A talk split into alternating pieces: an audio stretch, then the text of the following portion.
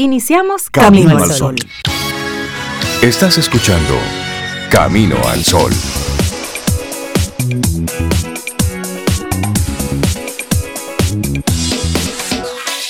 Buenos días, Cintia Ortiz, Obeida Ramírez, a todos nuestros amigos Camino al Sol oyentes. Buenos días, ¿cómo están? Hola, Rey. Yo estoy muy bien. Buenos días, Rey, para ti para Cintia, buenos días también, Laura Sofía y todo, todo, todo, todo el mundo que esté ahora mismo conectado con Camino al Sol. Les deseo un lindo, lindo día. ¿Ustedes cómo están? Qué bonito deseo. Buenos días. Hola, Sobe, Rey, Laura. Buenos días a ti, Camino al Sol oyente. Feliz viernes, 4 de febrero ya. 4 de febrero. Es el primer viernes de este febrero. De febrero, ay, sí. Así que, si Esperando que les amanezca o que les vaya a amanecer como en una hora, muy bien. Pero ya no es excusa para esperar que arranque el año. El año arrancó hace tiempo, así es que póngase en eso. Esperamos que hayas tenido una semana productiva. Revisa tu semana, cómo estuvo, qué has hecho, cómo van los planes cómo estás en sintonía con lo que está ocurriendo con el mundo, qué tan despierto estás, qué tan eh, tomando en cuenta estás con todas las cosas que están ocurriendo, cómo vas ahí analizando todo esto, o simplemente has levantado las velas o las bajado. Sí, bajas las velas y el viento empuja, exactamente. ¿Sabes? Mis conocimientos marinos profundos, ¿no? Entonces, eh, no, si la subes tienes que... Eh, exactamente. Entonces, ¿cómo estás tú en ese sentido? ¿Estás dejando que sea el viento que lleve tu vida o estás tú controlando cuando subes, cuando bajas, cuando doblas, cuando es momento de detenerte o cuando es momento de acelerar? Correcto. Las dos son necesarias. ¿eh? Sí, depende del Subir momento. las velas y el bajarla, depende del momento. Por supuesto. No me gusta esa analogía que tú estás haciendo, Rey. Tú te despertaste hoy como muy creativo. Ah, es que... muy en el mar. Es que tú vas para la playa o algo. Pues mira, ganas no me faltan. Pues Deseos no faltan de ir al mar. Lo que falta es diligencia, pero vamos a trabajar en eso. bueno, ahí queremos, y queremos invitar a todos nuestros amigos Camino al Sol oyentes a que prestemos atención a nuestro cuerpo. Hoy el cuerpo nos habla. ¿Qué nos dicen los brazos, las piernas? ¿Qué nos dice la espalda baja? ¿Qué, nos, qué, qué te está diciendo ese callo en el dedo meñique que tienes ahí? La cabeza. y el estómago que hemos aprendido con la doctora Maritza y con la doctora Sonita, que el miedo se refleja más que nada en las tripas, en el estómago. si hay algo ahí estomacal, y, entonces esas emociones exactamente de miedo y de inseguridad. Verifica qué te está preocupando, qué te tiene insegura, qué te tiene alerta. También la del amor, Cintia, ahí mismo, ¿no es? Sí, el mariposeo es por ahí también que se siente. Ahí hay nervios también. Buena ahí. Sí, ahí pasan muchas cosas. Mira, y tú que mencionas a la doctora Maritza Arbaje, mandarle un abrazote desde aquí, desde Camino al Sol. Es más, doctora Maritza, hoy el programa es para usted. Le mandamos deseos de, de pronta recuperación de sanación así rápida. La doctora Marisa tuvo hace unos días un inconveniente mientras hacía una práctica de, ejercicio, pues tuvo un, un, tropezoncito. Entonces ahí está en casita recluida, pero siempre activa, siempre, siempre sana. Tú sabes, la doctora Marisa es una mujer activa, activa y tuvo un encuentro ahí con un tronco. Pero está bien, está bien y está activa. Por eso, ah, precisamente, en esta semana no pudo acompañarnos porque está ya en casita recuperándose, pero yo sé que está conectada con nosotros. Así es que le mandamos un abrazo. Sí, a quien eh, quiero dedicarle el programa, y yo sé que ustedes van a estar de acuerdo. Es más, la, primera canción del programa es para ella, que está de cumpleaños en el día de hoy. Colaboradora de Camino al Sol, ¿Quién? Delta Eusebio. Ah, pero por supuesto. Un abrazote para Delta. Delta, de esa gente que nos gusta. Un abrazote. Feliz cumpleaños. Sí, que siga cumpliendo muchos 15 años más, muchos más. Y así como lo tiene, esa buena vibra, en salud, en esa energía tan positiva siempre. Claro. Feliz cumpleaños para ti. Delta. Y, también saben quién está de cumpleaños hoy. ¿Quién? Facebook. Facebook. Ah, fue en, el dos, fue en el 2004, un día como hoy, que se creó esta red social, en el 2004. Entonces, Si usted es de los asiduos de Facebook, bueno, pues Felicite. Felicite al señor Mark Zuckerberg. escriba algo ahí. Escriba algo por ahí. Sí. 18 años ya, wow. 18 años tiene Facebook. Y también hoy es un día internacional importante para observar. Y es, Así es. precisamente el 4 de febrero se fue proclamado por la Organización Mundial de la Salud, el Centro Internacional de Investigaciones sobre el Cáncer y la Unión Internacional contra el Cáncer. Hoy es precisamente el Día Mundial contra el Cáncer. Y estos días lo que hacen es, sensibilizar siempre a las personas sobre, sobre cada tema. Cada Día Internacional es una sensibilización especial. Y en este caso es con el objetivo de aumentar la conciencia precisamente y movilizar a la sociedad a la prevención y al control de esta enfermedad. Todos hemos oído hablar de cáncer y la mayoría de nosotros conocemos directamente a personas con esta enfermedad que causa tanto temor. Pero ¿qué es realmente el cáncer? Según los expertos, el cáncer es una enfermedad que hace que un grupo de células del organismo crezcan de manera anómala e incontrolada, dando lugar a un bulto o masa. El cuerpo siempre está cambiando, las células siempre están, unas nacen, otras mueren, ese es el movimiento natural, pero algunas como que les da un teque-teque y entonces comienzan a crecer de manera desproporcionada y comienzan a veces a viajar a otras partes del cuerpo a través de, bueno, de las, las líneas férreas para ellos, son, es el, es la sangre, es el conducto, digamos. Pero si no se trata, el tumor suele invadir el tejido circundante, puede provocar metástasis, que estábamos diciendo, en puntos distantes del organismo y se va diseminando a otros órganos y tejidos. La parte positiva es que el avance en la tecnología permite que la detección se haga más a tiempo y haya muchas historias, o sea, ya ese temor que se tenía hace unos años de que eso era una sentencia de muerte, eso, eso ha disminuido, eso ha, variado mucho. Y en algunos tipos de cánceres más que otros, obviamente, pero realmente ahora la probabilidad de supervivencia es mucho mayor. Los tratamientos eh, son cada vez más asequibles. Y de hecho ayer el presidente Joe Biden hablaba en una conferencia de prensa específicamente, no de lo de Ucrania y demás, porque ayer hizo varias conferencias, pero específicamente ayer hablaba de que la, la, lucha ahora mismo y los ojos en lo que es su sistema de salud está puesto en buscar una cura definitiva para el cáncer, por tomar en cuenta todo, todo cómo impacta en el sistema de salud norteamericano, cuánto le cuesta a una persona y cuánto le cuesta al sistema, además de las vidas que se, que se lleva. Ayer precisamente fue un tema eso en Estados Unidos. Y hay, y hay Cintia, un, un tema para, para este año, para el 2022 al 2024. Y el tema es por unos cuidados más justos y se ha creado un hashtag asimismo por unos cuidados más justos y se pretende comprender y reconocer las desigualdades en la atención del cáncer en el mundo, tratando de eliminarlas y que todos podamos acceder por igual al tratamiento necesario en cada caso. Ese es el tema por los próximos dos años, por unos cuidados más justos. Bueno, y con esta con este llamado un poquitito a la atención, así arrancamos nosotros nuestro programa Camino al Sol. Son las 7:12 minutos, es viernes. Arrancamos con música y tenemos sorpresas. Gente especial estará acompañándonos e integrándose a nuestro programa, así es que no te puedes perder ni un momentito de todo lo que va a ocurrir aquí en este Camino al Sol.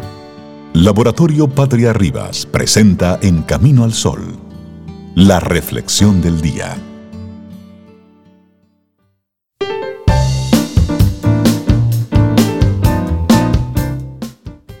Pero esta frase de Daniel Goldman primero dice, cuanto más abiertos estemos a nuestros propios sentimientos, mejor podremos leer los de los demás. Seguimos avanzando. Nuestra reflexión en esta mañana. Llorar no es de débiles. Sí, así es que miren, lo primero, dejemos de decirle a la gente que no llore, porque la tristeza es un sentimiento igual de válido que cualquier otro porque lo que sientes importa. Importa tanto como para darle un lugar y un tiempo, como para no tener miedo a vivir esa emoción, aunque no nos guste. Muchas veces las emociones de los demás nos provocan pudor. Queremos que pasen rápido, que no se produzcan en público. Animamos a la gente con la intención de que dejen de hacer eso que nos incomoda, porque al final, cuando alguien se expresa, nos hace de espejo. Uf. Y alguien expresándose es una pregunta para todos los demás. ¿Por qué tú no te expresas? ¿Cómo estás? ¿Qué sientes? Muchas veces decimos, no llores, porque, pero es, pero no porque nos preocupe el bienestar de quien llora. Oigan bien, no porque nos preocupe el bienestar de quien llora, sino porque lo mismo, eso podría desencadenar algo en nuestro interior. Porque no somos capaces de sostener la tristeza ajena, no somos capaces de acompañar, de quedarnos simplemente en silencio y estar. Dejemos de decirle a la gente que no llore, porque la tristeza es un sentimiento igual de válido que cualquier otro, porque lo que sientes importa, importa tanto como para darle un lugar y un tiempo, como para no tener miedo a vivir esa emoción aunque no te guste. Lo importante es qué haces tú con esas lágrimas. Llorar no sirve de nada, dicen. Llorar sirve igual que sirve un río que baja por una montaña, igual que sirve el viento que agita las ramas. Entonces llorar sirve porque solo cuando tienes vida puedes llorar.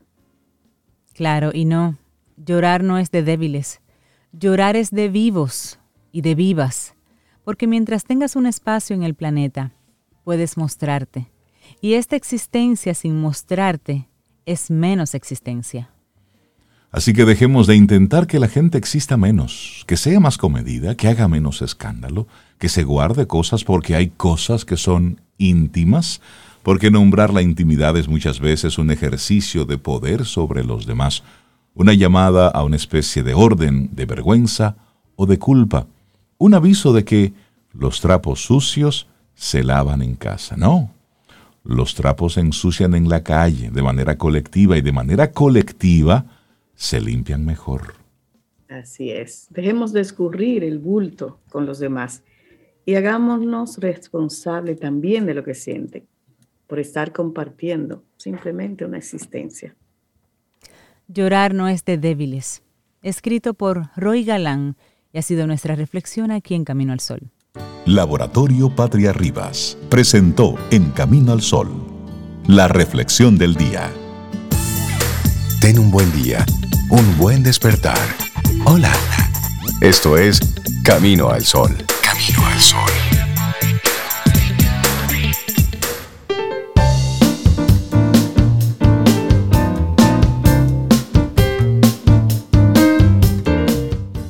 Y ya lo decía Jacques Bossuet, el corazón tiene razones que la razón no entiende. Ay, la razón, el corazón. Seguimos avanzando en este camino al sol, recordándote nuestro número de teléfono con el que conectamos cada día durante todo el día contigo. 849-785-1110 es el número de teléfono de Camino al Sol, te lo repito. Ahí tenemos la aplicación de WhatsApp. Entonces, nos comunicamos de forma directa.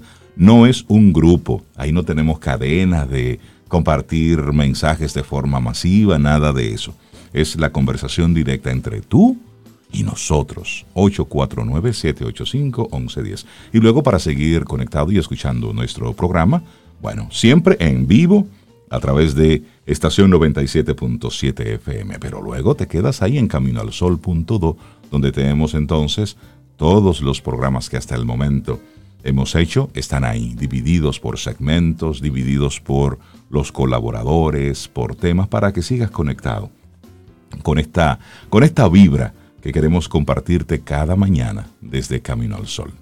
Y recordarles, Rey, que las personas que nos escuchan desde República Dominicana, pero desde algún punto en el que tal vez la 97.7 FM no llega bien, nos pueden escuchar en vivo en caminoalsol.do. No solamente diferido después, sino que estamos en vivo ahí de 7 a 9 de la mañana para aquellas personas que se conectan, que prefieren conectar con nosotros por internet. Así que ahí estamos. Bueno, y Sobe, Cintia, todos nuestros amigos Camino al Sol oyentes, tenemos un momento muy especial en nuestro programa. Y es que... De la sorpresa que todavía Sí. La sorpresa, de verán la sorpresa. En esta décima temporada de Camino al Sol, una de las sorpresas que tenemos es eh, el que se integra al grupo de colaboradores de Camino al Sol. Una institución muy especial, acompañada por una persona a quien le tenemos mucho cariño. Se integra formalmente a Camino al Sol, Fundación Sinfonía. Y junto con Fundación Sinfonía, pues Margarita Miranda Mitroff nos acompañará a partir de hoy. Buenos días, Margarita. Bienvenida a Sinfonía. a Camino Qué honor, Margarita. Y Margarita, qué honor. Mucho gusto. Muchísimas gracias a Camino al Sol, especialmente a mi colega Reinaldo, de Emisora Raíces. Sí, sí, sí. Así es, desde hace varios años hemos estado compartiendo en, Raíces y para Mi nosotros... Profe. Por Dios, honor que me hace decirlo en público. Pero qué, qué gusto tenerte, Margarita, con nosotros, precisamente para seguir conectados con esa buena vibra de la, de la música, de la música clásica, de la música sinfónica, y es mucho de lo que vamos a estar haciendo aquí. Pero antes, nos gustaría, Margarita, que hablemos un poquitito sobre, sobre Fundación Sinfonía. ¿Qué es? ¿Cuál es, cuál es su norte? ¿Cuál es la, misión, la visión de Fundación Sinfonía? Oh, por supuesto, claro que sí. Fundación Sinfonía nació en el año 1986. Acabamos de celebrar los 35 años. ¿Por qué nació Sinfonía? Bueno, primero decir que no nació con ese nombre, Reinaldo. Se llamaba entonces Fundación Orquesta Sinfónica Nacional y fue una petición del maestro Carlos Piantini, en aquel momento director titular de la Orquesta Sinfónica Nacional, a don Pedro Rodríguez Villacañas y doña Margarita Copelo de Rodríguez. La Orquesta Sinfónica, una institución creada en el año 1941, en ese momento atravesaba una crisis. Como tantas veces esas instituciones, nuestras instituciones culturales, aquí, pero también en todas partes, ¿no? Como ya sabemos. Y don Pedro y doña Margarita crearon la fundación. ¿De qué forma? Atrayendo un grupo muy selecto de amantes de la música, pero que eran empresarios, que eran abogados, eh, que eran comunicadores también, y se creó en aquel momento Fundación Orquesta Sinfónica Nacional. Por 14 años, la fundación administró la orquesta sinfónica, o sea, el gobierno, en aquel momento no existía el Ministerio de Cultura, era la, era la Secretaría de Estado de Educación. Y todas esas instituciones de bellas artes pertenecían a la Secretaría de Educación. Entonces, eh, por un decreto presidencial, se le dio a la fundación la administración de la orquesta. Entonces, aquello fue una época para mí de oro. Hacíamos las temporadas, hacíamos, creamos el Festival Musical de Santo Domingo, grandes galas, grandes conciertos. Esa es, eh, ese es el origen de la fundación, para apoyar la orquesta. Posteriormente, en el año 2000, se crea la Secretaría de Cultura. Ahora se llama Ministerio. En aquel momento era Secretaría de Estado de Cultura. Entonces, eh, Sinfonía continúa eh, con su trabajo de apoyo, pero se amplía, se amplía y ya en la última década hemos creado una serie de programas de educación. Entre ellos, el primero fue la Joven Filarmónica de la República Dominicana, Hicimos unas residencias orquestales en Juan Dolio, fantásticas. Nos íbamos para allá con 60 jóvenes. Hemos hecho talleres, hemos, eh, damos becas. Acabamos de dar unas becas a um, unos estudiantes dominicanos. O sea que seguimos con esas dos vertientes. Eh, tú preguntabas por la misión y por la visión. Sí, sí. En cuanto a misión, pues trabajar para la música clásica, para la difusión, pero también apoyando la educación. Muy ampliamente entendida, porque este programa es un programa de educación. Así lo concebimos nosotros. Así es. Y eh, cuál es la visión, pues, eh, llevar a toda la República Dominicana algo que amamos tanto y que nos parece que es tan importante para cualquier país, para cualquier cultura, porque la música clásica es un patrimonio universal. Margarita, y yo quisiera preguntarte entonces, ¿cómo conectas tú con la fundación? ¿En qué, en qué ah. rol te involucras? ¿Cómo comienzas hasta que, bueno, hasta el día de hoy? Esa, esa respuesta, eh, yo empecé en sinfonía en el 1993. Son unos cuantos años ya. Y eso fue la suerte más grande de mi vida cuando doña Margarita Copelo de Rodríguez me llamó un día a decirme que la fundación, que el grupo León Jiménez traería tres ganadores de la competencia Van Cliburn. Y que se iba a hacer una gran gala por los 90 años de León Jiménez en el teatro con la Orquesta Sinfónica. Y que ella me pedía, si yo quería, ser la anfitriona de esos tres jóvenes pianistas de la medalla de oro, de la de plata y la de bronce. ¿Qué le voy a decir a doña Margarita? Me está dando el mejor regalo. Y por supuesto, ahí me quedé enganchada desde 1993. Qué linda historia. Pero bueno, eh, yo estudié piano muy pequeña, yo estudié en el conservatorio, yo me gradué de piano en el conservatorio, luego eh, estudié también en Estados Unidos, en el conservatorio El Peabody. Volví a mi país, trabajé en el Teatro Nacional con doña Aida Bonelli de Díaz, esta etapa de ella del 86 al 2000.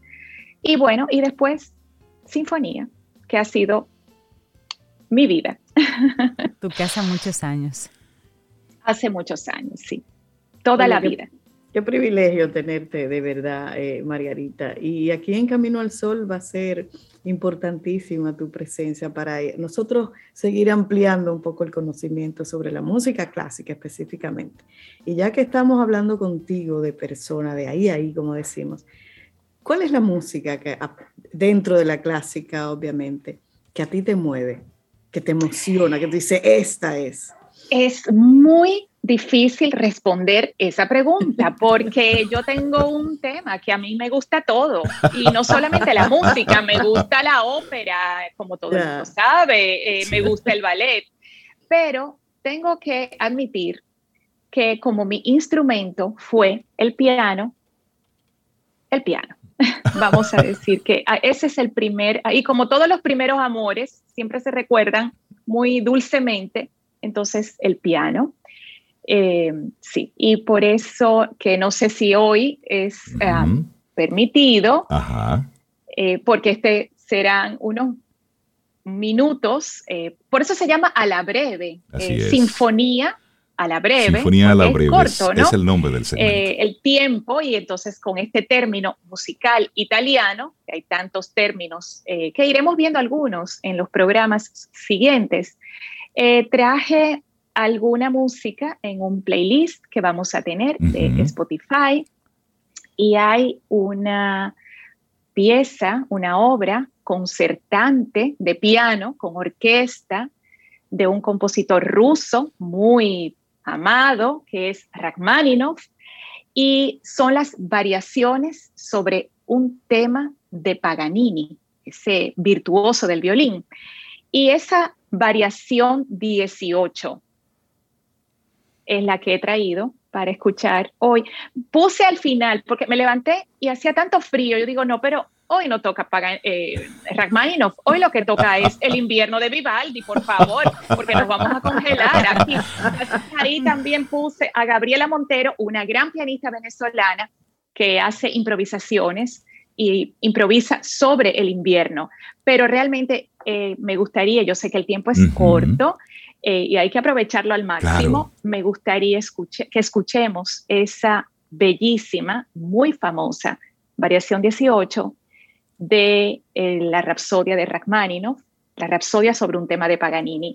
Esta interpretación es de una pianista asiática extraordinaria. Hoy día eh, los solistas, no solo de la ópera, también del piano, del violín, se ven muy bien en el escenario. Son jóvenes, bellos y bellas y muy atractivos. Y esta en particular es una pianista formidable, Yuya Wang, y es una mujer muy bella. Entonces, eh, me gustaría eh, que escuchásemos como, como despedida y como una música muy amada por mí y por doña Margarita Copelo también, por eso la elegí, la Rapsodia sobre un tema de Paganini de Rachmaninoff, interpretada por Yuya Wang y acompañada por la Orquesta de Cámara Mahler, dirigida por el maestro Claudio Abado. ¿La pongo yo o la ponen ustedes? La, ponemos por aquí, no te preocupes, pero a disfrutar esto. Qué bueno, este primer eh, programa a la breve con Margarita Miranda Mitrov. Me encanta, me encanta. Muchísimas gracias. y ahí va. Lindo día para ti, Margarita. Igualmente. Gracias, Margarita.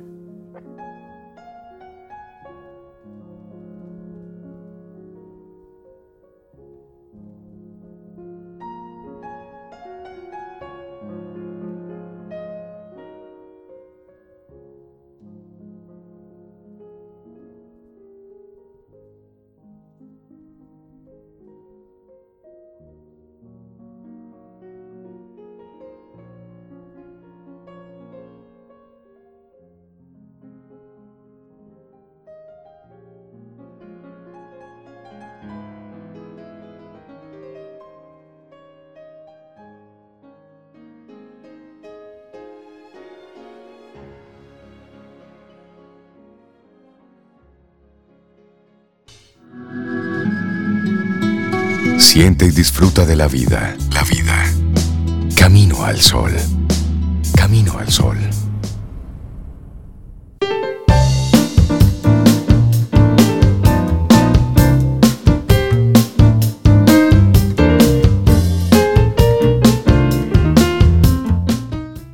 Y vamos a recordarte que en este espacio, en este mes, quien pregunta aprende con Escuela Suma con Escuela Sura retoma con nosotros en este 2022 y comienza una nueva temporada para seguir compartiendo temas de riesgos y de tendencias y siempre de la mano de expertos. Así que ya pronto, pronto, el próximo miércoles a las 8 y 30 de la mañana, tenemos quien pregunta aprende con Escuela Sura. Eso, y bueno, a nuestros amigos Camino al Sol oyentes, que nos dejen saber qué les pareció este primer segmento de Sinfonía a la Breve con Margarita Mitrov y por supuesto la Fundación Sinfonía. Que nos comenten a través de nuestro número de teléfono de WhatsApp, el 849-785-1110, qué les pareció este segmento. Que nos dejen sus comentarios. Busqué a Yuya y ya la tengo por aquí para, conocerla. Eso, eso, eso, es bello, eso, eso es como alimento para el alma. Ya de inmediato eh, bueno, pues nuestra querida super mega productora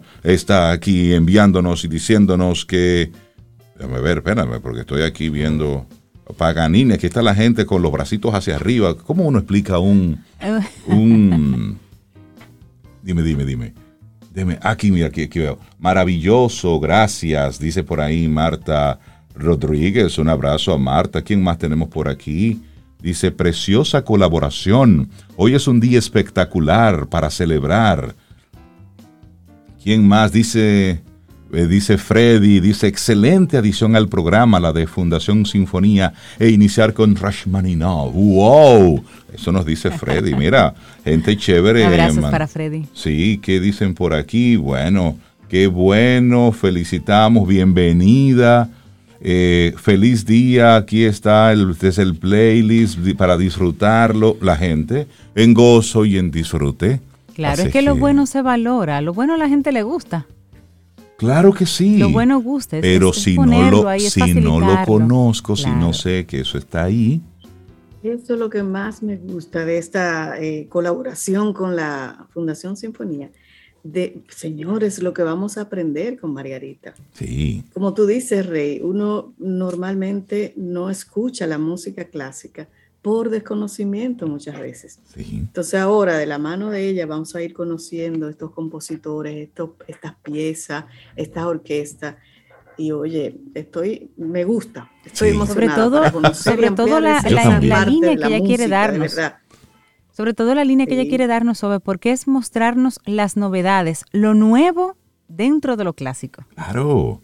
Es maravilloso. sí. Sí, y hablando de, cosas nuevas, maravillosas, siempre actuales, siempre profunda, nuestra queridísima María Elena Azuat, psicóloga, psicoterapeuta, nos acompaña de nuevo en Camino al Sol. María Elena, buenos días, ¿cómo estás?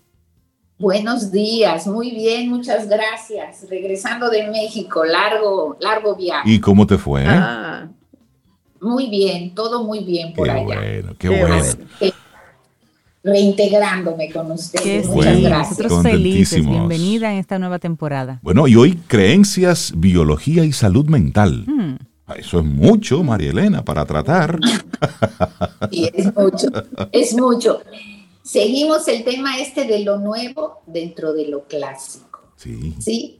Cómo, cómo los conocimientos se van construyendo, no desechando totalmente lo lo, lo clásico, sino construyendo sobre eso clásico.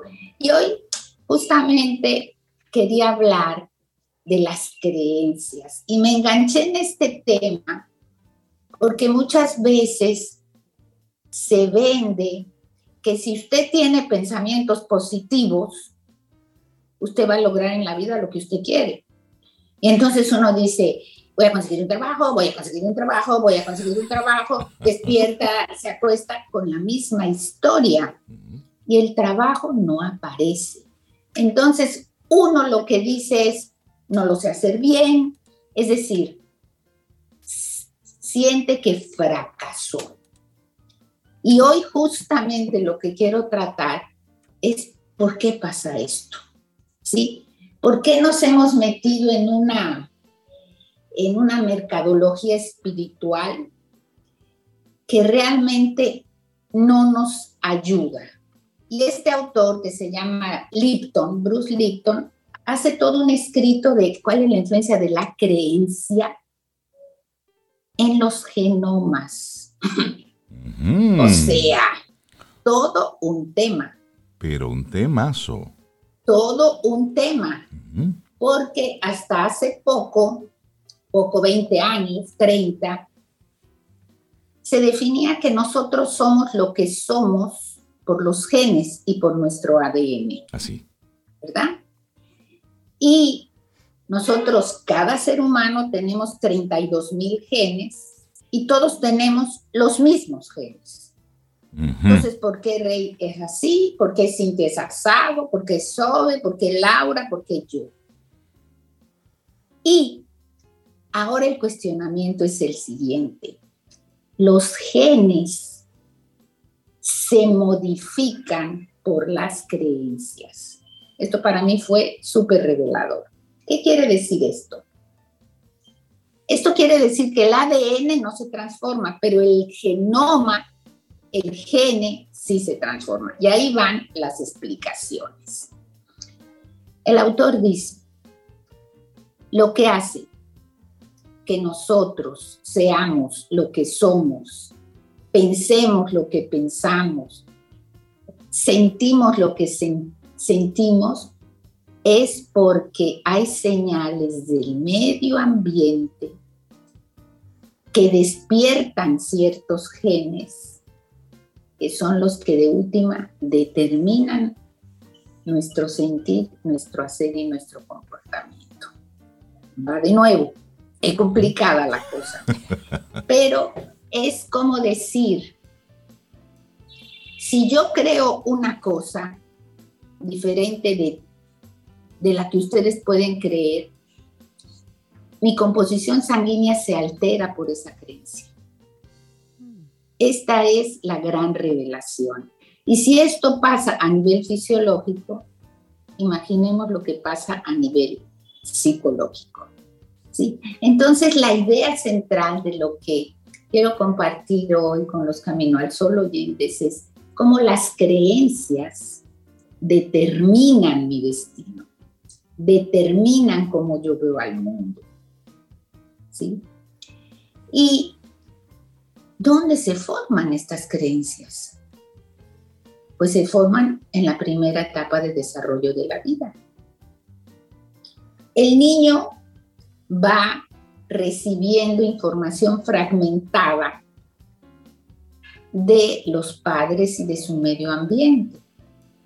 La recibe fragmentada porque es mucha y asimismo la, eh, la, la asume, la memoriza. Pasados siete años, ya el niño tiene todo un programa de condicionamiento inconsciente. Y precisamente en ese momento quiero hacer una, un paréntesis, María Elena, porque en estos días he estado viendo en, en algunas redes sociales videos de niños chinos, niños de 3, 4 años, con una serie de comportamientos, manejos, independencias y eh, conductas que es muy difícil ver en niños de este lado del mundo, en niños dominicanos, en niños norteamericanos. Por ejemplo, ver a un niño de tres años cambiándose, sirvistiéndose, encargándose de su aseo, por ejemplo, pero haciéndolo con pericia, es decir, no es como ese bebecito tratando de ponerse la mediecita, no, no, no, haciéndolo con determinación, poniéndose de pie, yendo al baño, agarrando el cepillo, aseándose, poniéndose la ropa, pero haciéndolo con propiedad, con conocimiento. Y se pone al lado a un niño norteamericano, a un niño latino de la misma edad, que debe ser ayudado por papá y mamá a hacer estas, estas funciones. Conecto precisamente porque estás hablando de esos condicionamientos que ocurren en esa primera etapa de la vida que tiene evidentemente luego un impacto en este niño, en esta persona de adulto. Entonces, puede un niño latino, un niño norteamericano, un niño de Occidente, tener esas mismas actitudes, eh, condicionamientos a propósito de una educación interna, independientemente del sistema, independientemente de lo, de lo amplio de donde se puede estar desarrollando. Sí, es interesante tu pregunta porque fíjate, uno pensaría, ah, pues es que los niños en China son más inteligentes o tienen otros genes. No, no es esto, es que probablemente en el proceso de evolución de la cultura china se necesita que el niño se independice rápido. Entonces los mensajes inconscientes que mandan los padres es tú puedes, tú sí lo vas a hacer, siéntate, párate. Es decir, no tenemos estos padres que ayudan demasiado. Es lo típico de nuestros países latinoamericanos. Yo veía una vez una cosa que entró por las redes, cómo se despide una mamá en Europa, ¿no? Que te vaya bien, adiós. Y en América Latina, cuídate mucho, abrígate porque te puede dar Que Dios te acompañe. Acuérdate de que si yo que llévate no sé cuánto. Llámame desde que llegue. Es verdad. Es, verdad. Toda una letanía. Y en esos mensajes nos estamos dando cuenta que le estoy diciendo, estoy programando al hijo a que él no puede sin mí. Y eso, según este autor, queda grabado en el subconsciente y vamos creciendo con esta idea de que no podemos solos. ¿Sí? Se, se han hecho muchísimos experimentos, investigaciones, por ejemplo, y se veía que los niños pobres, los niños pobres, en pobreza, porque no son niños pobres, son niños en pobreza comparados con los que estaban en riqueza, tenían un mejor desarrollo, pero no fue debido a la pobreza, sino fue debido a la percepción del mundo. Es decir, a veces la gente dice, esta vida ha sido muy, es muy injusta porque yo que lo tengo todo me quejo y otros no tienen nada. Y cómo es posible que yo me queje de lo que no tengo, etcétera. El problema no es la realidad, sino la percepción de la misma si estos niños en pobreza se sentían más amenazados, lo que pasaba es que se desencadena un mecanismo de protección y toda la energía de este niño y de este adulto que pasa también con nosotros se va a protegernos. Y mientras nos protegemos, no hay energía para crecer. ¿Sí? Cuando hay miedo, cuando hay inseguridad, cuando hay desconfianza, cuando creo que el mundo es agresivo, cuando creo que me va a pasar algo, toda mi energía es puesta en protegerme. ¿Y cómo voy a crecer si la energía está puesta en la protección? Y esto es lo que pasamos a estos niños que no tienen independencia. No puedes solo, así no te pones las medias, así no es, se cepíllate mejor. Y luego en los adultos, no trabajas bien, no haces bien, no sirves. Entonces, observemos cómo lo que desencadena el gen que se va a desarrollar no es la herencia, es el medio ambiente, es lo que como, es el estrés, es lo que creo de la vida. Si yo voy caminando por una calle y creo que me van a saltar, yo ya estoy ahí en el mecanismo de huida o lucha. Ya me estoy protegiendo. No estoy tomando la experiencia para crecer, por ejemplo, para disfrutar de la naturaleza o lo que sea.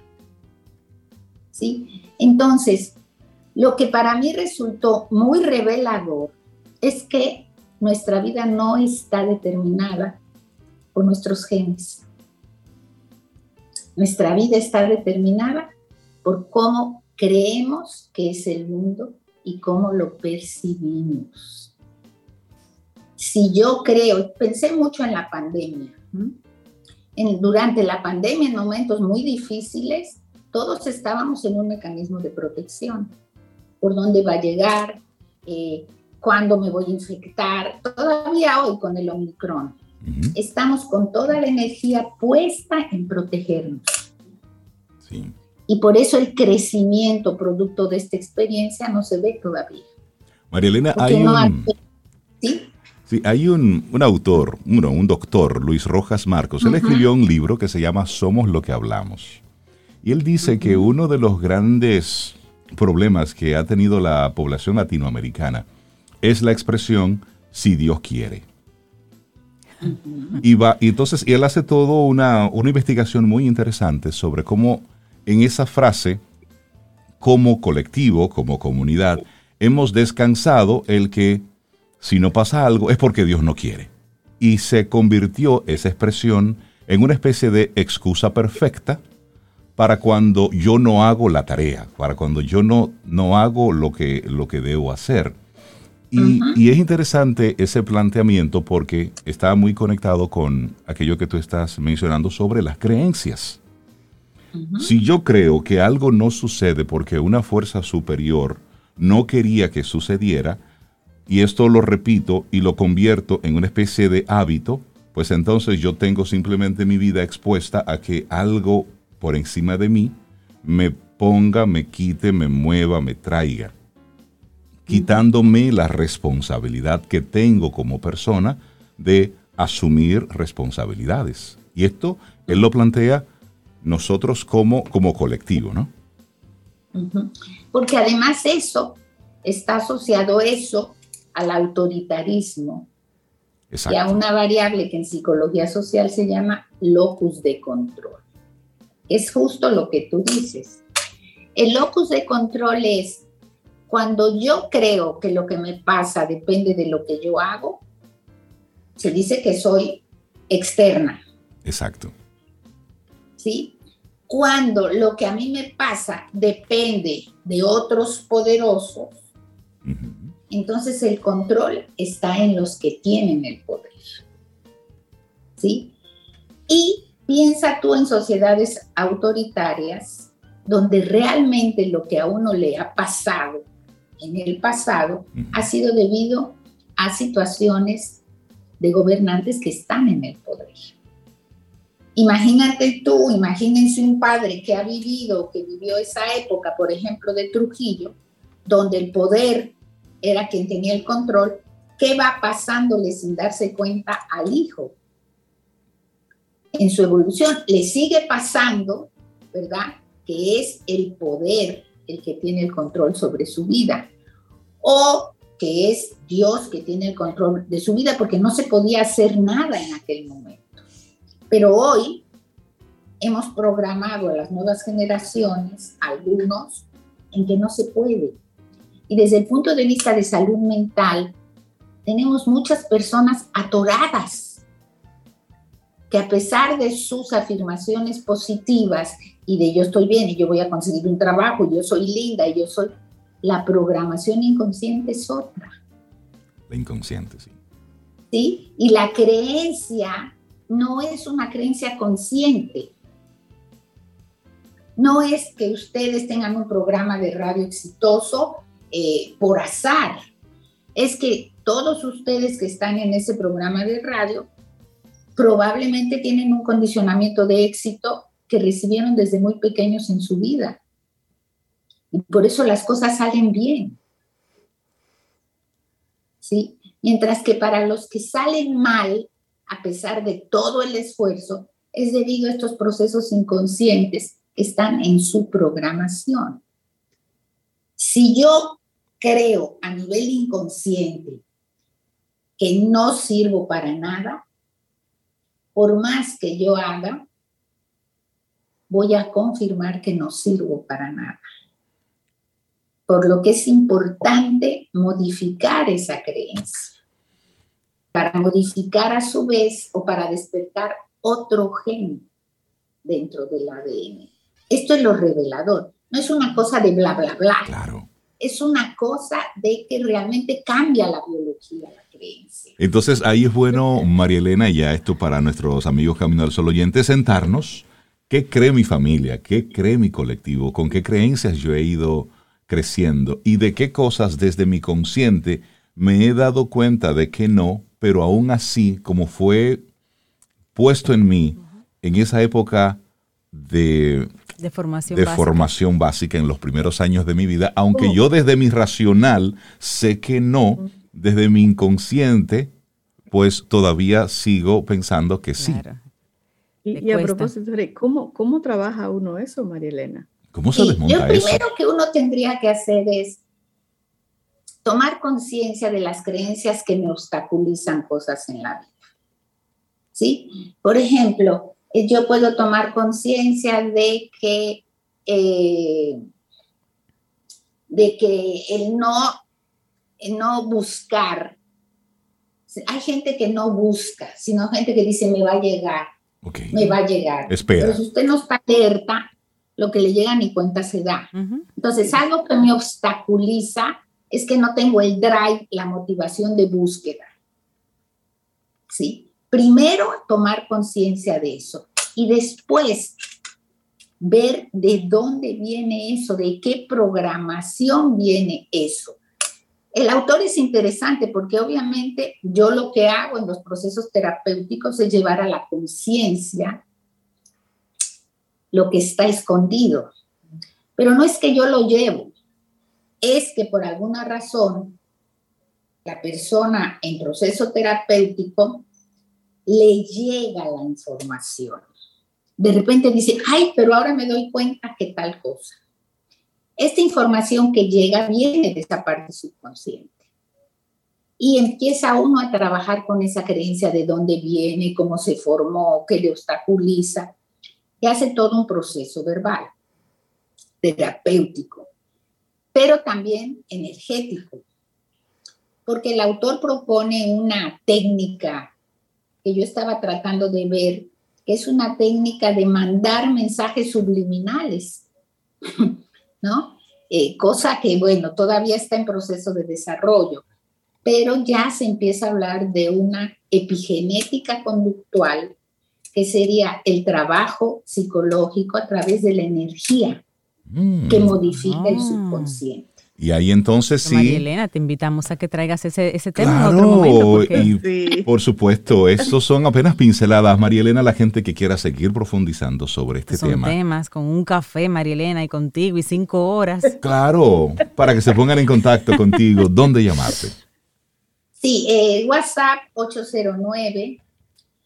809-868-0886. Y ahí trabajaremos tratando de cambiar esas creencias que despiertan genes que nos hacen no tener una vida placentera. María Elena Azuat, psicóloga, psicoterapeuta, muchísimas gracias. Hoy el tema creencias, biología y salud mental. Y gracias llamado a la atención. A nuestros Camino al Sol oyentes por todos sus comentarios al respecto. Gracias a ustedes. Un abrazo. Gracias por ese tema. Ten un buen día, un buen despertar. Hola. Esto es Camino al Sol. Camino al Sol.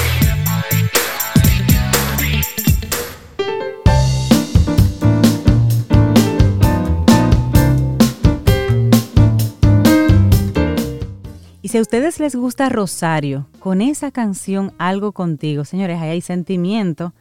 Entonces, esta siguiente frase es de Sergi Ruffi, dice, sentir es lo más valiente que hay.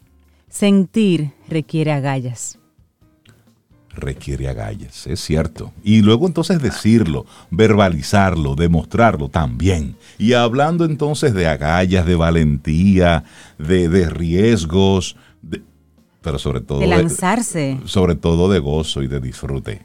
Y de pasión. Milka Hernández. Una mujer que siente mucha pasión por República Dominicana y va y se lo dice al mundo. Así es. Hola Milka, ¿cómo estás? Buenos días. Hola, buenos días, ¿cómo están ustedes? Pues feliz de reencontrarme eh, aquí con ustedes. Yo pensé que nos íbamos a conectar eh, hace dos semanas, pero no, no me tocaba todavía. No, y además tú con tu periplo por aguas extranjeras, mostrando las bondades de nuestro país, te olvidaste de nosotros. No, y te agradecemos no, no, no, Yo quería hacer esa conexión porque fíjate, estuve precisamente en España pues, en el marco de la Feria Fitur 2022 eh, pues invitada por el Ministerio de Turismo para dar las charlas magistrales de República Dominicana. Fueron 16 charlas de destinos que se dieron en el marco de la feria para gente de viajes, turoperadores, prensa. Y ahí, pues bueno, hacía lo que hago aquí en Camino al Sol, contar mis experiencias y de cada destino, y sobre todo de los destinos emergentes de República Dominicana, pues hacerle llegar a esos españoles, pues todas esas novedades que tenemos y todas esas riquezas que hay. Ya tú te puedes imaginar, conquistando a la gente con esta pasión que, que tenemos. En esta ocasión, por la feria era especial porque nosotros somos país socio, y ya tú te puedes imaginar, Madrid entero estaba en Dominicana muchos carteles por todas partes, pero además de eso, pues eh, la, esta, se, se, veía esta vibra dominicana y aunque tuvimos ciertas limitaciones los primeros días de feria con el tema de la música, porque no dejaban subir mucho la música, pero después, eh, sí, sábado domingo, mi amor, el ambientazo con bachata, merengue, sabes, el gozo. Yo me imagino. El reperpero dominicano por todo lo alto. Inclusive vi hasta una imagen de la de las Cibeles, iluminada con los colores de la bandera. Me la perdí. del banco de reserva que hizo ahí, iluminaron las, las Cibeles. Pero tú supiste, mi amor, que yo fui a las fiestas, super mega fiesta de nuestra gente del Banco Popular. Ajá, y cuéntanos. Señores, qué fiesta hizo esa gente, qué buena comida y sobre todo, pues, eh, cuántas noticias buenas trajeron, porque la banca trajo más de 2 mil eh, millones de dólares en préstamos preautorizados para proyectos turísticos. Una feria muy exitosa en donde estaba el presidente de la República. Nunca se había visto un presidente quedarse a trabajar tres jornadas de feria. El hombre yo me lo topaba en los pasillos, vamos, como que estaba, como que... De ahí a ahí, amiguitos. Yo tengo mucho que no te veo, yo veo más a, a, ver qué hacer. Tú te puedes cuidar. Oye, yo estaba transmitiendo para el Canal 4, estaba grabando para Infotur TV, para el Canal 95 de Claro, estaba transmitiendo ahí, tú sabes, para todo el mundo, ¿no? Haciendo su trabajito mediático. Claro. Y cada vez que yo venía, digo, en una yo estaba pasando live, digo, miren, ahí va pasando el presidente, el tipo diciendo adiós como... una sencillez. Qué bien. Una Qué bueno. Digo, en el están trabajando un día que ya eh, mucha de la prensa se había ido de la dominicana porque tenían un evento. Y a las seis y media de la tarde ese hombre estaba fajado firmando un acuerdo. Ahí estaba. Y solo estaba la prensa de Santiago, Yomari, Ramón Paulino, que tú los conoces, Yamira Tavera, y yo de prensa dominicana. Todo lo demás se ve ahí, ya tú te puedes imaginar, nosotros haciendo los live de una vez. Fue muy divertida esa hazaña, tanto desde el punto de vista de la formación como a nivel de poder hacer cobertura en medios. También ayer me estrené ya con mi columna Perspectiva Turística en el periódico El Dinero. Ah, felicidades. Felicidades, Milka. Está acabando, Milka. Y mandarle un, un, abrazo a nuestros amigos del Dinero que sí. siempre conectan con Camino al Sol. Un abrazo. Claro, entonces tú sabes, seguimos ahí pues comunicando y dándole pues a la gente información. Y bueno, a lo que vinimos, porque yo sé que los Camino al Sol, gente, lo que quieren es saber qué hice yo después que vine futuro. Porque España estuvo bien, Madrid se... Bueno, el no frito estaba chévere. Estuve trabajando. Ajá. El frito allá estaba muy intenso. Sí, bueno, de Madrid solo puedo decirles rápidamente lo camino al solo oyente. Señores, miren, la tienda Salvador Bachiller ha hecho eh, dentro de sus tiendas un espacio de restaurantes. Y cada tienda de Salvador Bachiller tiene un restaurante diferente. Óyeme, qué espectáculo. O sea, yo me quedé como, wow. Yo lo único que pude hacer fue eso, ir a cenar y bueno, subir a, a la planta 27 del Hotel Riu Plaza, que está en la Plaza de España, en Madrid, que ahí hay ahora pues unas, eh, ellos tienen unas pasarelas transparentes con vistas al, a lo que es el suelo, por tú sabes, el piso 27. Ajá. Hermano, mire, el final. Tú sabes lo que yo hice. Yo me bajé a bailar un merengue en la pasarela de cristal Ajá. con Ramón Paulino, para que nadie dijera. Ay, y bueno, fue realmente emocionante eso. Y te digo, como tuve el horario muy restringido porque trabajaba en Fitur, llegué hice una cobertura, al otro día trabajé en Fitur, terminé y al otro día volví para acá. Pero aquí, señores, me la de quité. Cogí vacaciones de un viaje. Ajá. Vacaciones de las vacaciones. De un viaje. Es que no era vacaciones, ese viaje ah, no era de vacaciones. Vamos a ver, ¿qué hiciste? Me fui para Constanza. Hice ah. Constanza, Jarabacoa. Ah, Señores, pero... me fui de viernes a lunes. Dije, oye, mi niño no lo lleva al colegio el lunes. Total, han perdido muchísimos años de clase, muchísimos días un de día clase. más, un día menos. Usted como padre responsable de la salud emocional y espiritual de su hijo. Si su hijo usted tiene que sacarlo de clase un día para que se vaya a ese turismo interno, hágalo. Total, uno nunca sabe cuándo esta madre vuelve a cerrar a uno las puertas. Bien dicho. Eso es un nivel de responsabilidad que tiene que tener el padre. Pues nos fuimos desde el viernes para Constanza. Allí, como siempre, me quedé en el Hotel Constanza, que yo es como mi casa, cogimos una suite familiar que estaba, estuve para el caso de ustedes, genial, con dos habitaciones, todo muy cómodo, y de ahí nos fuimos a andar. Yo entregué el viaje a Safari Constanza, que es la hija de Johnny Tactu, el amigo mío que, que trabajaba allí en Constanza, y me entregué con ellos. Déjame ver cómo estaba el muchacho llevando el negocio. Y me fui de excursiones, Aguas Blancas, a Valle Nuevo, a las pirámides. Me fui de, al Divino Niño, pues andaba con un grupo de unos amigos que viven en el extranjero y quería hacer como así, como todas esas excursiones. Pero volvimos a Fresa Llama, ese proyecto maravilloso de fresa, cultivar las fresas. Nosotros no estuvimos pues, ahí nosotros hace estuvimos unas semanas. Ahí. Ya Reinaldo y Cintia fueron. Hace como tres Pero semanas. Me dijeron que mi amigo mío, si esos amigos me dan dos marshmallows de más para que lo quemen frente a la fogata. No fallé ahí, no lo dije. Tener loja conmigo. Y fuimos a un proyecto chulísimo que es de suculentas Magali. Esa señora en pandemia, ella tiene mucha suculenta, y en pandemia le dio como empezar a venderla porque eran tantas y la gente iba a ver sus bellas suculentas, que ella puso un negocio, se llama su, eh, eh, suculentas eh, display, algo así, pero ella la vende al por mayor y detalle. Pero allí ella tiene todo en su patio, una exhibición, y la gente va a tomarse fotos con una falda de suculentas, a tomarse el café y el té en su patio. Señor, una experiencia de turismo comunitario sostenible genial. Pero luego fuimos a varios cafés. Porque usted sabe que el café, de la, mientras más alto es ese del grano café, mejor. Y fuimos a Café Pilón. Y fuimos también eh, a otra cafetería allí en la zona. Ahora no recuerdo el nombre, que la van a matar, pero bueno. La historia es que, mírenlo en mis redes, todavía tengo que subir un par de posts. Y luego de ahí también fuimos, tú sabes, a la esquina eh, Gastrobar a tomar ah, la feria. Pero con nuestro amigo Salvador. Tú no eres la única, Milka, ¿no? No, me, no hablemos de otro campo, pero de, de Constanza ya sí. Sí, en, en, en, la esquina. Te dejo, te dejo. Y la Feringer. Y de ahí, el último día que estuvimos, Ajá. el domingo de la mañana, nos fuimos a desayunar al Tocerro. Ajá. Ya te puedes imaginar. Sí. Ahí nos fuimos a desayunar Tocerro. Ahí pusimos la guinda al pastel. Ah, bueno, y claro, tuvimos uno de los almuerzos en el restaurante de Aguas Blancas. Ahí nos comimos, mira, un purecito de cepa de apio. Ay, eso, chivo guisado eso es rico. Ay, ay, ay. Señores, miren, eso, eso hay que ir ahí. Y bueno, de ese sitio nos fuimos entonces para Jarabacoa y llegamos a Jarabacoa. Señora, Jarabacoa empezó a llover y yo dije, Y, empecé a llamar a los amigos, ¿qué uno hace con niños lloviendo en Jarabacoa? Nosotros íbamos a enviar a los muchachitos en parapente. Hiciste una, una búsqueda en el Google análogo. ¿Eh? Hiciste una búsqueda en tu Google análogo, preguntarle a los amigos por teléfono. Exactamente. ¿Qué yo puedo hacer? Bueno, hermana, si usted no vino acompañada y con una botella de vino, usted tiene problemas. todo el mundo diciendo eso, hasta que me encontré eh, con una gran amiga que es Altagracia, de Altagracia de Ramírez Tour. Altagracia, tengo tres muchachitos inquietos. Tengo que resolver. Señores, miren. ¿Y qué me hicieron? Me llevaron al Tour de Café de Monte Alto. Mm. Hay una opción del Tour de Café que se hace sin mojarse. y le enseñamos a los muchachos desde dónde se hace el pesado del grano de café, cómo se clasifica el café. Mi amor, la experiencia del café. Oye, qué chulo. Y de ahí seguimos toda la línea del café. Nos fuimos a una cafetería que se llama Tostado. Otra cafetería espectacular, un café exquisito. Oye, ese de verdad que es el final del muñequito.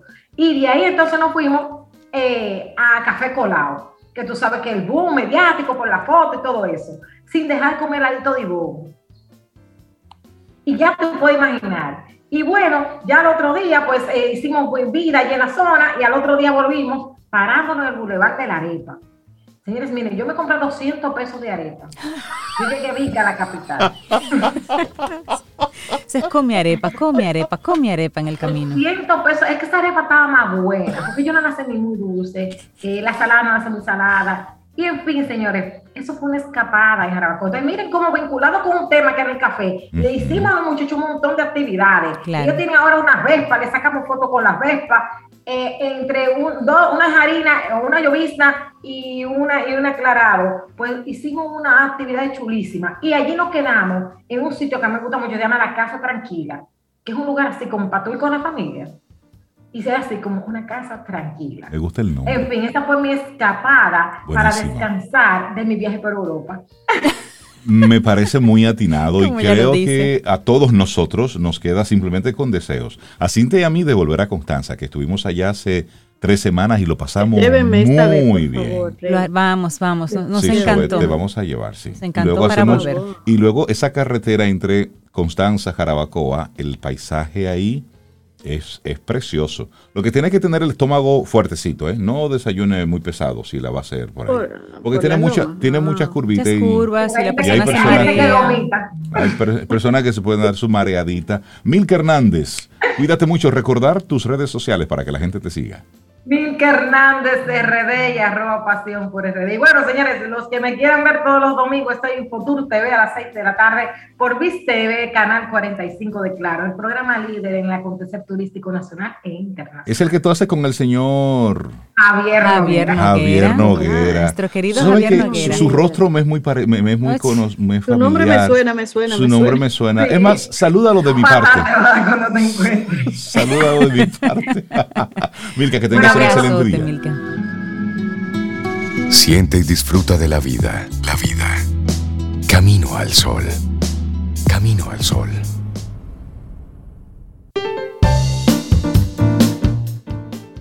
Y seguimos en Camino al Sol y esta frase es de Frederick Dodson y dice, una emoción no causa dolor. La resistencia o supresión de una emoción sí causa dolor. Con ustedes, en Camino al Sol, nuestro invitado especial. Camino al Sol. Hay invitado especial, una invitada especial, una persona que queremos mucho, mucho, muchísimo aquí en Camino al Sol, una artista que reconocemos mucho, la respetamos como artista, reconocemos su trayectoria. Y bueno, Xiomara Fortuna está aquí con nosotros en Camino al Sol. Xiomara, buenos días, bienvenida, ¿cómo estás? Hola, saludos, muy bien, gracias, muy bien. Qué bueno estar aquí. Con su cafecito, mira, Rey, al aire libre ahí, como. Sí, sobre todo que estoy en casa. Esa es la actitud, qué chévere. Xiomara, qué bueno tenerte con nosotros en, el programa para que hablemos primero sobre, sobre ti, cómo estás, cómo va este 2022, cómo va la vida, Xiomara. Bueno, ya no vamos a hablar más de, Santo COVID. ya, eso, ya eso lo sabemos. Nosotros hemos resistido esta enfermedad lo más que hemos podido porque realmente de alguna y otra manera nos ha tocado a todas las personas, se nos ha muerto muchísima gente querida, pero independientemente de, eso, ah, también hay un lado positivo que le hemos sacado provecho y es que hemos puesto un poco de freno, hemos vuelto a un ritmo un poquito más humano, si se puede decir, y hemos sacado también mucho partido porque hemos eh, compuesto mucho, he estado con, con, la familia más cercana, más íntimo, hemos tenido que conversar más. En fin, que hay muchas cosas positivas también que podemos sacarle punta a esta, estos dos años que no vamos a contar en, calendario, aunque sí, yo cumplí 63 años el domingo pasado. Pero ahora que, pero, ah, pero, ahora que falta cosa, ahora que falta música. Entero, por supuesto, pero ustedes de, de, semana de aniversario todavía, más o menos. Qué bueno, pues. De, de, de celebración. Claro que sí. Y entonces sí, yo estoy haciendo muchas cosas, como siempre, componiendo y tratando de grabar las cosas que compongo lo más rápido que pueda porque la última, la canción que más me gusta es la última que estoy haciendo. Me encanta esa yo, yo, soy la primera fiebrúa. y la pones una y otra vez y le vas y la vas tocando y la vas le vas poniendo la mano y hablando de eso, tenemos concierto mañana. Sí, mañana vamos, estamos en estoy tratando de crear mi escenario en en Campeche hemos venido haciendo diferentes actividades, hasta el primer festival de, música para la naturaleza ecológico se hizo en Campeche en, el 2003, que hicimos como cuatro o cinco ediciones. Y siempre estamos haciendo actividades, pero esta vez decidí que ese sea mi escenario desde el cual yo me proyecte. Y todos los primeros sábados de cada mes voy a estar ahí con un concierto diferente y con amistades y artistas eh, muy cercanos a mí, compartiendo conmigo ese espacio. Así es que todos los primeros sábados de cada mes hay una oferta allá donde yo voy a cantar y de vez en cuando habrá alguien que me acompañe también para hacerlo conmigo. Ya que mencionas Campeche, Xiomara, para las personas que no conozcan ese maravilloso espacio, ¿pudieras hablarnos un poquito qué es Campeche, cómo surge y qué se, qué se disfruta ahí, aparte de tu música? Sí, quisimos hacer un camping para que la gente aprendiera a estar en la naturaleza, perderle miedo a la noche, eh, disfrutar de, la salud que nos puede brindar ese entorno natural. Eh, eso fue en el 1999, aquí no se hablaba ni de camping ni de ecología, o sea que fue sumamente difícil. De hecho, yo tuve que comprar todas las tiendas de campaña para alojar a la gente del festival, que eran tiendas de campaña, como unas 500 tiendas yo adquirí en ese momento para poder alojar a la gente del festival. Pero poquito a poquito la gente nos fue empujando y hoy el Campeche es un centro de educación medioambiental que brinda servicios para poder sostenerse y que ofrece una estadía en la naturaleza con cabañitas. O sea, llevamos el concepto de la tienda de campaña al techo para que algunas personas que no les gusta la tienda pues estuviera bajo techo. Pero sí, hemos preservado un bosque de 300 tareas, un bosque que encontramos en transición, casi seco, y hoy en día ya eso es un santuario muy hermoso, de lo cual estoy muy satisfecha de haber hecho esa inversión para dejar ese legado a, nuestra, nuestro país y a nuestras comunidades, Yaguate, Dubó, donde estamos. Ahí pertenecemos a San Cristóbal. Y está muy cerquita del ingenio CAE, eh, yendo hacia, hacia las 6 de noviembre. Es un espacio que, yo he ido bellísimo, Rey, Cintia, que, un día podemos, si quieren, mañana arrancar para allá o, el otro mes, el primer sábado. Y ahí se puede comer delicioso, muy rica la comida y también cualquier bebida espirituosa también ahí hay donde eh, disfrutar de eso. Pero el espacio, bellísimo, bellísimo. Sí, estamos recibiendo gente realmente, está cayendo el público para ese target, como, ustedes hablan, un público amante del que busca el silencio. Hicimos una actividad para el COVID porque yo me pasé el COVID allá eh, gran parte del primer año allá y me daba un poquito de cosita de, estar respirando, nadando, montando bicicleta, leyendo en una hamaca y sintiendo que el mundo se estaba derrumbando. Me sentía como un poquito eh, no muy bien. Entonces me con, un toquecito de culpa, el, como el programa Abraza un árbol y abrimos la finca para que algunas personas fueran a votar el miedo allá en estas actividades guiadas por personas eh, que hacen yoga, que hacen otro tipo de sanación eh, natural, como equilibrio, sánate, casi todas esas, esas personas que trabajan estos temas estuvieron por allá guiando cada domingo a las personas para ayudarles a botar el miedo y a vivir más o menos eh, superando esta embestida que nos dio el COVID. Xiomara, ¿y mañana qué vamos a tener en para cantarte a ti? ¿Cuál es la propuesta musical? Mañana, mañana? mañana yo estoy, allá yo estoy abriendo la posibilidad de interpretar, Xiomara la intérprete, porque siempre he cantado mis canciones, pero hay muchas canciones que a mí me gustan de otros compositores y compositoras y se me abre esa oportunidad. Mañana estoy montando un concierto de trova. Vamos a interpretar a Silvio Rodríguez, Mercedes Sosa, Aute, otras, otras cantautoras eh, recientes que quizás no conozcan los nombres, pero que tienen canciones muy hermosas. Entonces tenemos como un repertorio así entre lo mío y, lo, de, lo de otros y otras autores. Xiomara, ¿a qué hora es el concierto? Y es guitarra y voz. Guitarra, y, voz. Ahí mi madre. ¿A qué hora es eso, Xiomara? Vamos a estar cantando a partir de las 4 de la tarde, de tal manera que la gente a las cinco y media pueda salir para Santo Domingo. Ay, mi madre. Entonces uno puede llegar tempranito. yo como aquí tranquilo. el día allá, un day pass, pueden tomar un day pass, llamar a las oficinas de nosotros, tomar un day pass, eh, pasarse el día, nadar un poco, caminar, ir a la cueva, senderos, eh, leer, jugar con la gente que se encuentran allá, se hacen grandes conversatorios.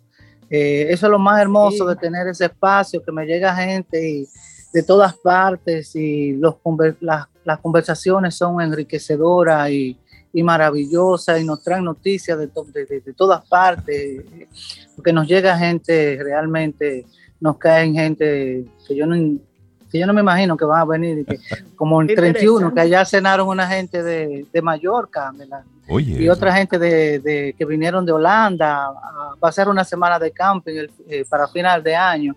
Entonces allí, allí siempre se dan citas gente muy interesante, gente realmente amante de la naturaleza, ecologista, y normalmente ese tipo de personas pues son gente de, muy desarrollada y con mucha muchas cosas que dar, aparte de, del amor que, que, vienen cultivando y la espiritualidad.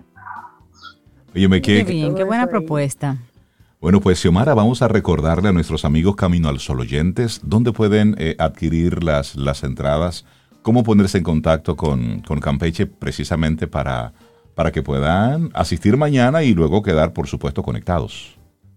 Claro, entren a las páginas de Rancho Ecológico El Campeche, eh, que estamos en, en, todas las páginas y también a las mías, que ahí podrán encontrar también algún teléfono, si no de la oficina en sí, el mío o de la persona que me maneja, que está en la oficina.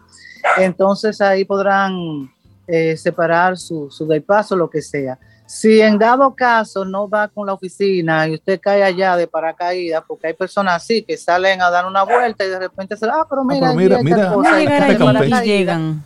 Entonces, eso no importa, usted puede caer de, paracaídas también y, puede almorzar allá y, comer. Comprar la boleta del concierto allá mismo. Y comprarla allá, la boleta. Sí, sí, no, yo creo que es abierto, es abierto, esta vez ah. es abierto, tengo entendido. Nosotros hacemos algunos cobrando y otros lo hacemos abierto. Okay. Qué bueno. Xiomara Fortuna, es para nosotros un privilegio conversar contigo tempranito en la mañana. Gracias por la invitación. Mañana, sábado 5 de febrero, a partir de las 4 de la tarde, Xiomara Fortuna, voz y guitarra, ahí en el rancho ecológico El Campeche, con para cantarte, a, ti. Me encanta eso. Me gusta ese título. Bueno, pues yo quiero que Xiomara me cante a mí mañana. y yo voy para mí. Sí, pues para mí, yo me lo está diciendo, que para mí. Por eso voy a, voy a interpretar a otros autores, porque voy a cantar para ti. y podemos vocearle, y pedirle canciones. Buenísimo. Xiomara, que tengas un precioso día. Un abrazo. Muchísimas gracias por la oportunidad de conversar con ustedes y todo el público que les sigue. Un abrazo mañanero para todos y todas. Y allá nos vemos. tu café y el mío. Y el de nosotros. Mira acá. Salud. Salud. Bueno, y así llegamos al final de nuestro programa Camino al Sol por este viernes, por esta semana. El próximo lunes y el universo sigue conspirando. Si usted quiere, si nosotros estamos aquí, tendremos un nuevo Camino al Sol. Y esperamos que hayas disfrutado del contenido del día de hoy. Recuerda nuestras vías para mantenernos en contacto. Hola arroba caminoalsol.do. Visita nuestra web y amplía más de nuestro contenido. Caminoalsol.do. Hasta, una, próxima, edición. Y pásala bien.